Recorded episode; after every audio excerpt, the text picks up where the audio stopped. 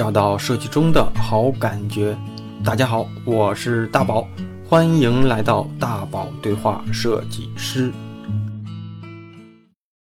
欢迎来到本周的大宝对话设计师。那今天呢，是一期没有嘉宾的节目。在几个月之前，因为准备设计师熬夜故事的那次节目，收到了很多同学给我关于做设计。所经历的那些熬夜的故事，从那期节目之后啊，我就萌生了想征集大家关于设计故事的想法。那在节目、微信群跟朋友圈做了几次征集之后，也陆续的收到了大家给我的一些故事投稿，有的看着心酸，有的看着感动，也有的看完气愤，也有的看完觉得奇葩可笑。有个广告语说得好哈，就是每个人都是生活的导演啊，只要你留意，其实自己本身就经历着很多有意思的故事。所以啊，作为我们第一期设计私密故事会啊，我选了几个精彩的、典型的，而且风格差异较大的故事，分享给咱们的设计师听众朋友们。那也希望作为同样的设计师群体，听完能给大家一些小小的帮助、小小的开心，或是给我们的故事原型的一些同学啊一些鼓励、一些小加油吧。那咱们开始今天的第一个故事。这个故事的主人公呢，啊叫小梦想。那我们就开始了啊。记得宝哥电台里说征集我们的故事，那么今天我就跟宝哥分享一下我的设计故事。一八年是我印象最为深刻的一年，因为那年的夏天，七月份，总公司决定撤资，所以我所在的小部门全部被遣散了。我就在那时踏上了被迫找工作的道路。那我零零碎碎的找了大约一个月的工作，去面试过跨境电商的大公司，去过小的广告公司、设计公司，不是薪资不符，就是能力不足。但总的来说，还是自己不行。说的真直接哈，一开始呢，我还是满怀信心，到最后垂头丧气。我甚至想过，可能在深圳真的不适合我。记忆很深刻的一个画面，就是面试的一个下午，时间来到了傍晚五六点钟的样子，我刚从一家小公司面试出来，当然呢，那次面试也失败了。天呢，就蒙蒙的下起细雨，我当时没带伞。顶着下雨，在路上足足走了二十多分钟，到了地铁站。坐完地铁，还要再转乘一站公交车。等公交车的时候呢，时间已经是晚上七点多了。当时肚子特别饿，但手机呢只剩百分之一的电量了，连扫码消费我都不敢乱点开。上了公交之后，发现自己居然是坐错了，坐了反方向的路。那还好，只错了一个站。但是雨啊，偏偏是越下越大。虽然只有一个站的距离，但感觉很是漫长。我那次没有奔跑，我想让这场雨浇灌自己，把我冲醒，冲走我身上的那份傲慢、自满，让我学会谦虚、踏实。我当时在心底里默默地告诉自己，这样的事情我绝对不让它再发生一次。那次过后呢？我进入了新的公司，看到了更多厉害的人。我等于从零开始，什么都重学。记得回家的路上有座天桥，晚上回家，我在天桥上仰望天空，告诉自己，我以后一定要成为他们，甚至要超越他们。从那刻开始，我拼命的学习软件，拼命的看书。傍晚回到家的时间，周末的时间，几乎都用来学习了。以至于到现在我做的还可以，也从那段时间开始听到了宝哥的电台，不能算是个死粉吧，也能算是一个忠实的粉丝吧。这个死粉肯定算不上啊，但铁粉算是你铁粉吧啊。嗯，感谢宝哥电台陪我走过了漫长的磨砺岁月，教我了很多很多，也让我成长了很多。谢谢你，宝哥。以后太飘的时候，听听电台里的对话，告诉自己其实什么都不是；太丧的时候呢，我也听听电台，告诉自己其实一切都来得及。只要你把设计啊当成一辈子喜欢做的事情去做，就一定能做好。那好了，不啰嗦了，祝自己今天生日快乐，祝宝哥身体健康，电台越来越好，爱。你啊，宝哥。哎呀，这小伙子我印象特别深啊，是他是生日的那天给我写了这段话，而且在生日的那天加入了星球，时不时的呢，他其实总给我打赏，所以其实虽然我没见过你，但是我一直记得你这个名字。那选这个故事开场啊，也本身是因为我喜欢那种热血奋斗的故事，然后呢，也经常在节目里读到你的名字。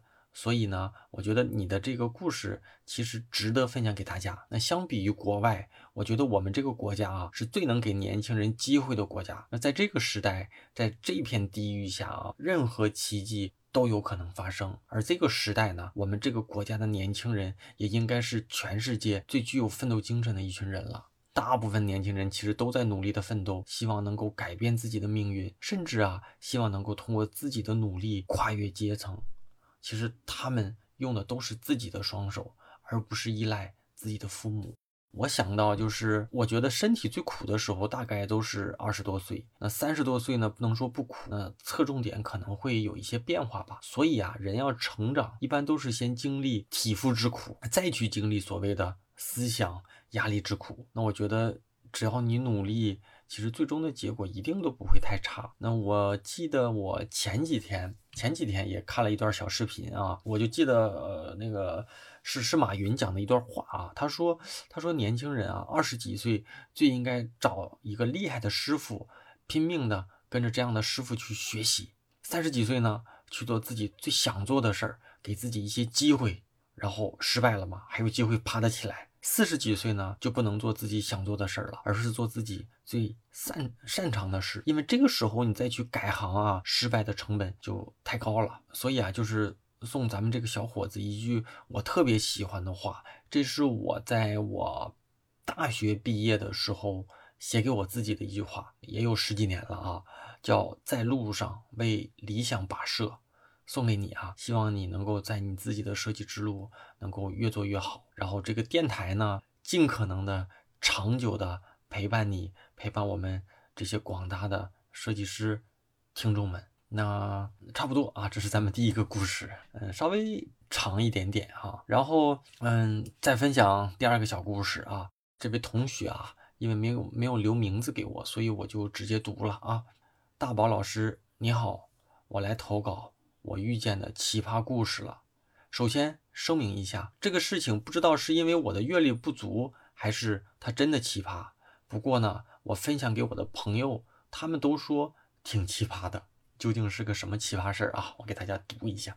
故事不长，我是一个电商设计师，现在待在一个行业的一线的。代运营公司，那我理解这个代运营公司是不是就是那种外包公司，还是怎么的哈？我们每天都要写日报，奇葩呢就奇葩在这个日报上了。这个日报呢会让你填写工作数量，然后呢会出现标准的工作时长，你还需要自己填写实际的工作时长。只要实际的工作时长超越了标准的工作时长，那你就是效率低。只要你的实际工作时长不满八小时呢，你就算。工作不饱和，关键呢，我还是个设计，感觉流水线的工人都不至于填这么多表吧，更何况还是一个创意工作者。那我干讲呢，老师您可能没有感觉，我给您截个图，感受一下。那这个故事呢，其实就这么长。然后这个同学呢，就给我截了一个，就是呃，类似于这种 Excel 的表格啊。我简单的给大家描述一下，大概呢就是左边呢是工作的项目，右面呢是工作日期，有一个标准用时，有一个实际总用时啊。大概分什么 S 级页面、A 级页面、B 级页面等等等等等等的。这 S 级页面、B 级、A 级、C 级什么的，还会再分一些具体的工作，比如说什么。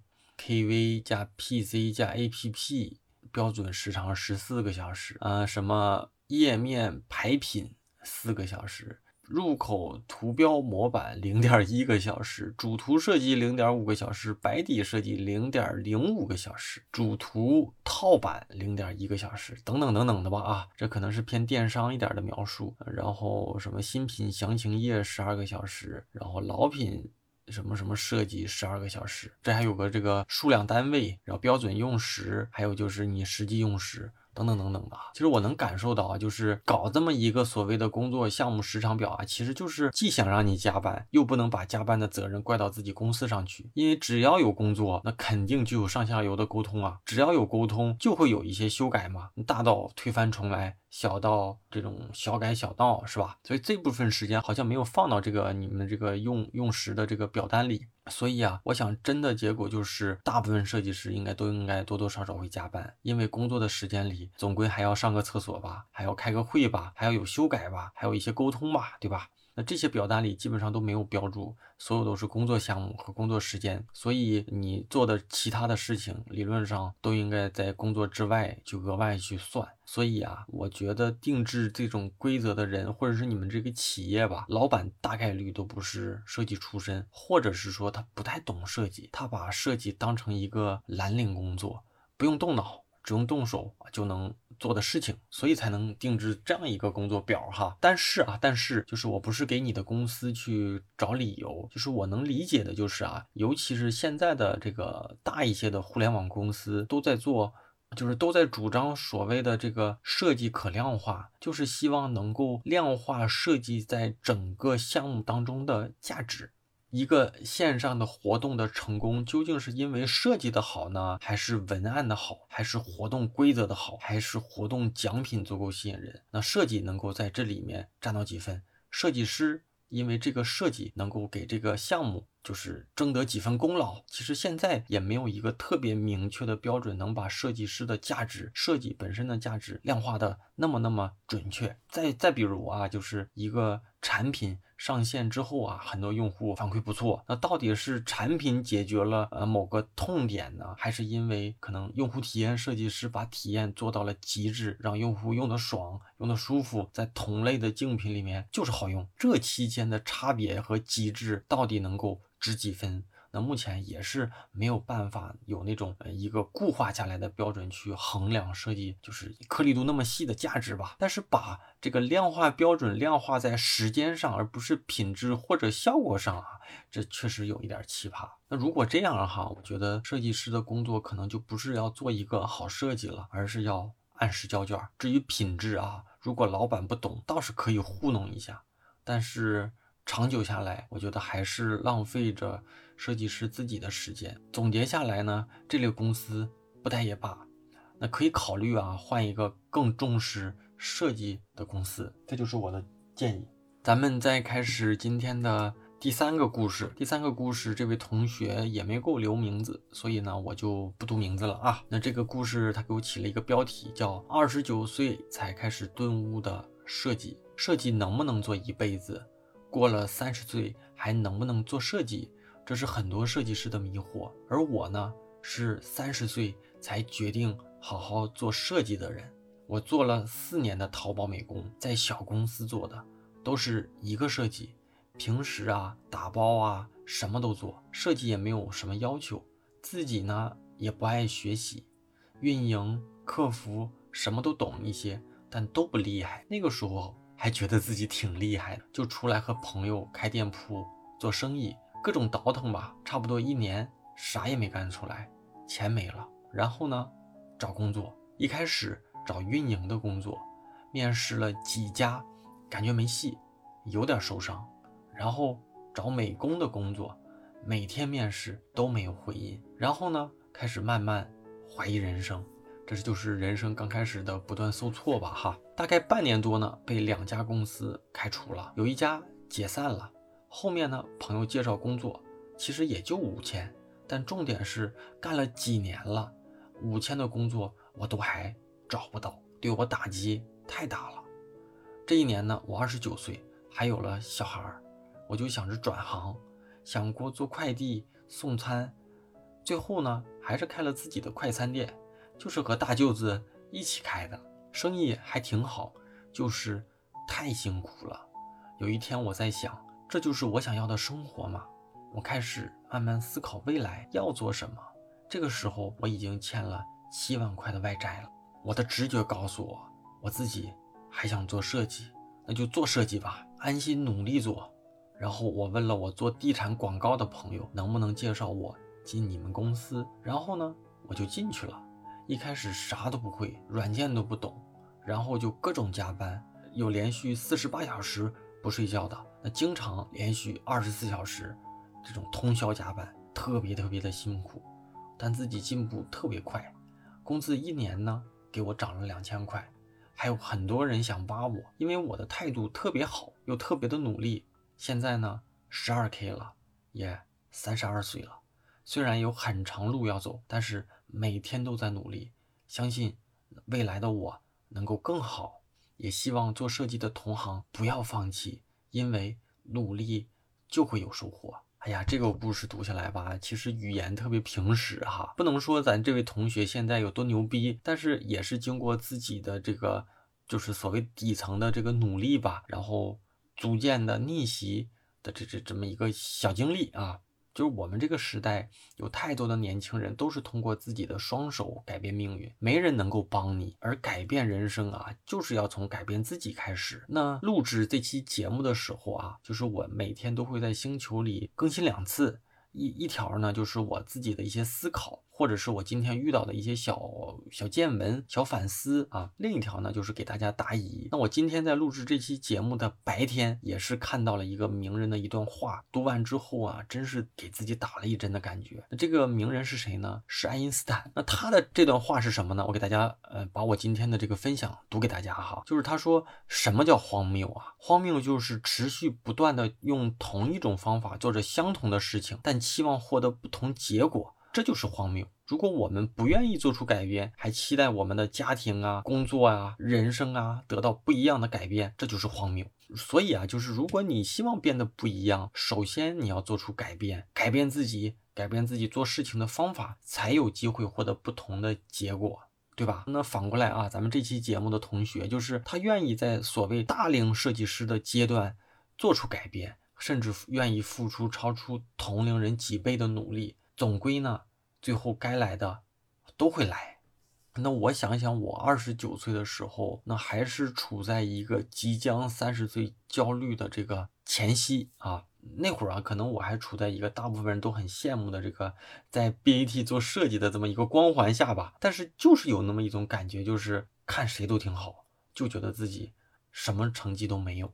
那当然了，这些年其实自己一直也没有停止过焦虑吧，自己没有停止过所谓的努力奔跑。但是现在看看自己啊，稍微踏实一点的，就是至少比不比别人强我不知道，但是我好像没有太就是太辜负光阴啊，这就是我这一晃三十好几，就是回过头再看的这种这种这种感受吧。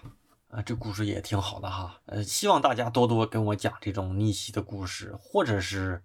甚至是一些失败的故事，因为我觉得你把这些失败都能够讲述出来，那你就能够好好的反思。你把这些故事分享给他人，可能就会帮助别人少走一些弯路，少踩一个坑吧。下一位同学啊，叫一拔啊，这位同学呢，呃，这故事稍微有也也也不长啊，先给大家读一下。大宝老师你好，我有一个很平常的故事。我这个公司的老板在面试我的时候说他自己是一个资深设计师，并且表示等我上班之后他会教我一些设计的东西，就是说明，嗯，你来吧，你来，你来，我来带你，就这意思啊。当时呢，我前面的工作都是一个人，所以呢，特别希望有人能够带我，所以呢，我就答应了。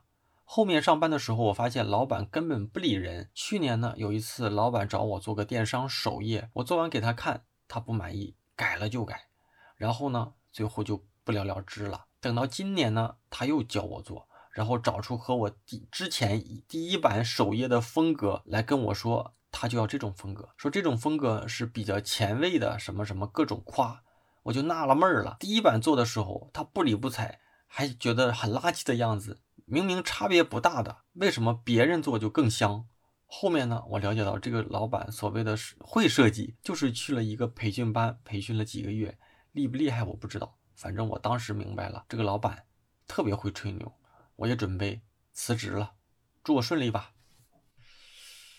唉，这故事完了哈。首先哈，祝这位同学未来的求职顺利。这个老板厉不厉害？他他做没做过图？你瞅一眼你不就知道了吗？还还用判断啊？这是我们今天那个私密故事集的倒数第二个故事。在在聊这个故事之前哈，我先把最后一个故事。给读完，然后咱们一起聊。因为最后一个故事也比较短，而且比较有趣儿啊。那这位同学也没报名，所以我就嗯直接读了啊。短小精悍。老板早上叫我改一张图，因为太忙没改，打算加完班再去改。下班的时候呢，老板让我打开图再给他看看。于是呢，于是我打开了没有来得及改的文件。老板看完说：“啊，对对对对对，就这个感觉就对了，比之前感比之前的有感觉，就这版。”智商受到侮辱的一刻，太尴尬了。我到嘴边的那一句还没改，生生的憋回去了。我觉得这位同学啊，特别有写段子的潜质，因为他这故事是整个今天故事里最短的一个，但是呢，啊，在这短短的几句里呢，有高潮，有铺垫，有结尾，甚至我还能想象那种画面感啊。然后我不知道你这老板是男是女，但是他在这里面写的是女字旁的他，所以有可能是一个女老板啊。我也不知道这位同学是一个男同学还是女同学，但是呢，就是这个故事正好跟上一个故事相反。上一个故事呢是不懂装懂，这个故事呢是真不懂啊。一个感觉是给领导做，一个呢是感觉给客户做事情。所以啊，说实话，这两个公司其实都不太适合新人来待。为什么呢？因为如果我没猜错啊，就是这两位同学所在的公司大概率啊，是不是只有他们一个设计师？那更可悲的就是啊，上面那个故事里，领导想自学设计。估计啊，也就是想省一个设计师的开支，然后学完之后发现自己也搞不定一些项目，所以呢也就放弃了。但是呢，却学会了所谓的指点别人工作的这么一个工作方式吧。环境能够塑造人，也能影响人。所以我是希望，呃，如果这两位同学年纪不是很大哈，就别在一个不该安逸的年龄选择安逸。那损失的肯定不是这高一点低一点的工资，而是。大把的好时光和奋斗的这个青春，应该卖出去去找更有挑战、更能够提升自己的这种专业的公司。那尽量哈，那咱们这些年轻的同学不要找自己就是这种单兵设计的公司，最好是呢有同行，有一些资深的设计师能给自己一些专业的建议，能够不断的挑战自己的专业边际。就这样的环境是最适合工作时间不久的这种这种设计师去去成长去历练啊。然后前几个故事里我都举了一个小例子，这个故事呢我也再举一个我最近感受到的一个小观点吧，就是就人说你给自己定目标，什么样的目标是好目标？就是自己站在原地伸出手跳一跳能够够得到的目标就是好目标，因为如果你伸出手。呃，把手伸直，直接能抓到那种目标，不用努力，可能直接就能拿到。那如果你把目标定的特别高，你怎么蹦你也抓不到，那这种目标也没有意义嘛。最好就是你伸出手，离你的目标有一些距离，然后呢，你使劲的蹦，你冲起来蹦，可能还有机会把它拿下。那这种目标是最适合自己的，所以啊，就是返回到咱们今天的这两个小故事里，就是你要找那种对你的专业有挑战的这样的师傅，他能够告诉你什么东西是对的，什么东西还有机会做得更好，然后不断的去打磨，不断的去推翻你现在可能做得更好的这样的一个一个专业，那这样呢，可能最适合自己成长，是吧？行呗，那。今天这分享了几个呀，四五个小故事吧，有的长一点，有的短一点。然后我可能也把握不好这时间啊。那咱们第一期我们的这个设计私密故事会的几个故事呢，就分享到这了。那我也不知道这种这种节目形式啊，大家听完是什么感受？希望大家能够听完给我一些听后的反馈。如果在你的身上有更加有趣、深刻、奇葩。甚至够劲爆的故事啊，直接私信给我投稿。那我觉得设计师其实不缺少精精彩的这个经历和人生见地。为什么呢？因为如果要是没有这些精彩的人生见地，我也不可能找到那么多有趣厉害的这个设计师嘉宾来对话，对不对？这一做也一百多期了，不是？如果你要是愿意，你可以把你的心里话或者你从来没有说出的故事，把我当成树洞分享给我。分享给我们广大的设计师朋友们，那我们都会为你鼓励，为你加油。那以上读到故事的同学呢，在你听到本期节目之后，私信我，我将送出和上周节目一样的福利礼包，由医美平台新氧 APP 赞助的牙齿清洁保障计划的洗牙卡。爱笑的同学，不管多丧，运气最终都不会太差。限期一周吧，就一周之内，你找我，我会把礼物送给你的手中。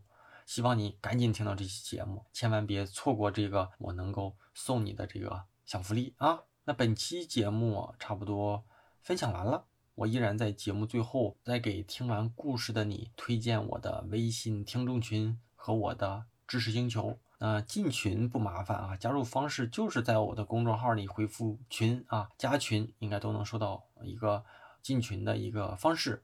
那现在呢，第一个群已经加满了。后续呢，我会把大家都加入到我的微信听众二群、一群、二群，我都我都在。那如果有值得分享的信息，我两个群都会同步的分享给大家。偶尔呢，我也会在群里冒个泡，跟大家做做互动啊。但是如果你要有专业的问题、职业的迷思，或者是遇到了某些让你纠结的人、纠结的事情，想听听我给你的建议，我还是推荐你加入我的。知识星球啊，星球开开球一年 一年多啊，也近小一千的同学加入。那我们做着相同的职业，大家遇到的问题呀、关心的话题呀、踩过的坑、走过的弯路以及面对的抉择，其实在这一年多的时间里，陆陆续续，我相信只要有大家提过的问题，总会有跟你相类似的问题被我解答过，也被我认真的思考过后。分享到我们的星球答疑体系里当中啊，专业问题和提问呢，那我主要还是都在星球里作答。还是那句话，就是星球能够较好的沉淀过往的内容。无论你是第一天加入星球的，还是今天加入星球的，都能找到我开球第一年的这个所有的这个发表的内容啊。那除此之外呢，我现在保持每日两更新，一个观点。一个答疑啊，那个观点呢，就是我当天遇到的一些好的观点、好的反思、好的谏言吧，等等的和一些小思考。那答疑呢，就是大家每天给我的提的问题，我会按顺序每天选一个问题，给大家做出专业的、认真的思考过后的解答。那推荐给在职业路上有些许困惑的设计师啊，还有就是，如果你认为你是大宝对话设计师的忠实的、有收益的。铁粉那也可以加入星球补个船票啊！加入方式就是在我的公众号大宝频道里回复“归队”，归来的归，队伍的队，就能弹出一个消息，扫码就能加入。还是那句话，虽然是付费社群，但现在一定是最合适的进群时间。每一次我都会重复，种一棵树最好的时间是十年前，第二好的时间呢就是现在。当然呢，只有进群的老同学才能知道这个星球到底有多大价值啊！节目在最后的结尾了，再次感谢一下给节目打赏的同学们啊！推荐大家在我的公众号里面打赏，便于我统计和口播感谢啊！第一位同学叫如日方升啊，下一位同学也是本期投稿故事的小听众啊，叫一八啊，下一位同学叫 Hella，我也不知道是不是啊，H E L L A 啊，下一位同学。橙子，再下一位同学，一像素，再下一位同学是铁粉啊，铁粉小伙子，八大名，再下一位同学也是铁粉小伙子啊，冬雨已逝啊，再一次感谢这次这几位打赏的同学，大家的任何一种支持方式，我永远都会记在心里。那。在咱们这个私密故事会的节目结尾哈，如果你听完本期故事，嗯，也想起了你在职业生涯中遇到的某些让你印象深刻，或是感动，或是启发，或是劲爆，或是私密，或者是想找一个人吐露一下自己过往的这种心声吧，可以找我聊聊，可以把你的故事打成文字投稿给我。然后经过整理之后，我们会出设计私密故事的第二集啊，这我们是一个长线的内容专栏啊，期待听到你的故事，也期待听到你在节目当中的给我们的反馈啊，那咱们就下周三晚上。